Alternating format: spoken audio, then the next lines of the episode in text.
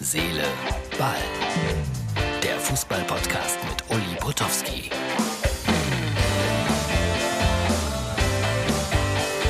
Herz, Seele, Ball, das ist die Ausgabe für Mittwoch, die Balkonausgabe sozusagen. Ja, kleine Europameisterschaftsnachwehen noch. Ich finde es ganz toll. Die Engländer haben jetzt mal eine gute Aktion gestartet. Die drei Jungs, die die Elfmeter verschossen haben, wurden groß abgebildet in der britischen Presse. Und die Schatten von den dreien waren Löwen.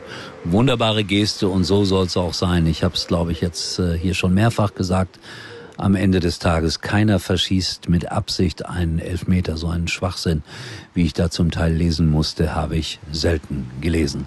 So, noch eine kleine Nachwehe sozusagen von den Europameisterschaften. Die Bayern sind dran an Chiesa. Das war einer der auffälligsten Italiener für mich. Leider im Endspiel dann kurz vor Schluss der regulären Spielzeit verletzt raus. Aber ein klasse Mann. Ich denke, der würde den Bayern gut zu Gesicht stehen. Und der ist ja bestimmt für einen Schnäppchenpreis von 75 Millionen oder so zu haben. So, jetzt zeige ich euch noch ein kleines, ich habe es versprochen, ein kleines Interview über Faustball mit dem Rainer aus Weibstadt, weil ich da ja gewesen bin. Und die Jungs sind so engagiert mit dieser Sportart, dass sie es verdient haben, hier nochmal bei Herz, Seele, Ball vorzukommen. Bitte, Martin, das Interview. Herz, Seele, Faustball. Immer wieder Faustball bei mir in letzter Zeit. Und das ist der Rainer der kümmert sich um Faustball und äh, es ist eine schöne Sportart, die ich als Kind betrieben habe. Sie ist ein wenig aus der Mode gekommen. Darf man das so sagen oder wäre das ungerecht? Das muss man leider sagen. Die aktiven Zahlen gehen doch zurück seit einigen Jahrzehnten. Es war auch mal Schulsport, vielleicht auch bei dir, 60er Jahre. Ja, ich erinnere mich.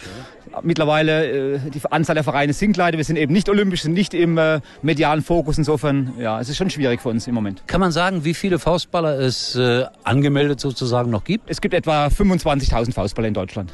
Und hier äh, wird dieser Sport noch gehegt, gepflegt, geliebt. Ich habe das gesehen. Hier spielen Mädchen Faustball, Jungen Faustball. Wie kommt es? Es liegt an dir oder äh, ja, meistens an den Leuten, die es vorleben?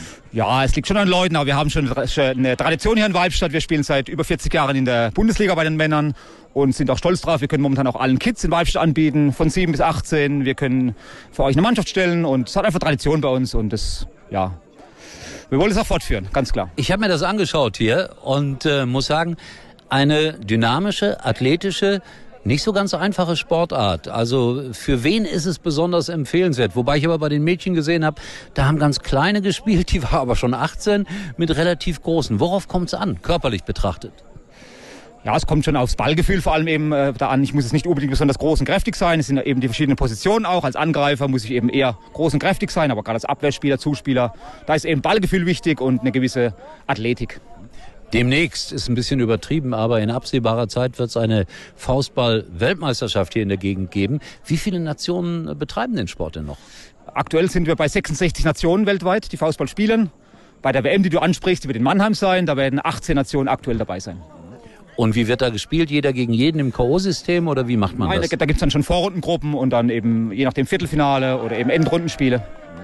Und du beobachtest das weltweit. Welche Nationen sind denn führend?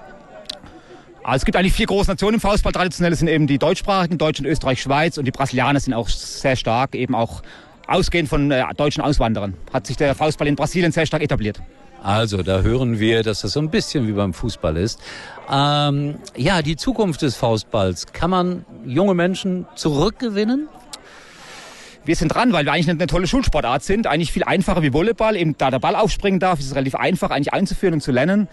Für uns wäre eben der, der olympische Status ein, ein ganz großer Traum, den wir so hegen. Wir sind bei den World Games dabei, zumindest mal in der zweiten, zweiten Etage. Aber eben für nicht-olympische Sportarten ist es in Deutschland schon richtig schwer, da Fuß zu fassen. So, dann danke ich dir für das kurze Gespräch. Für so einen Podcast war das schon verdammt lange.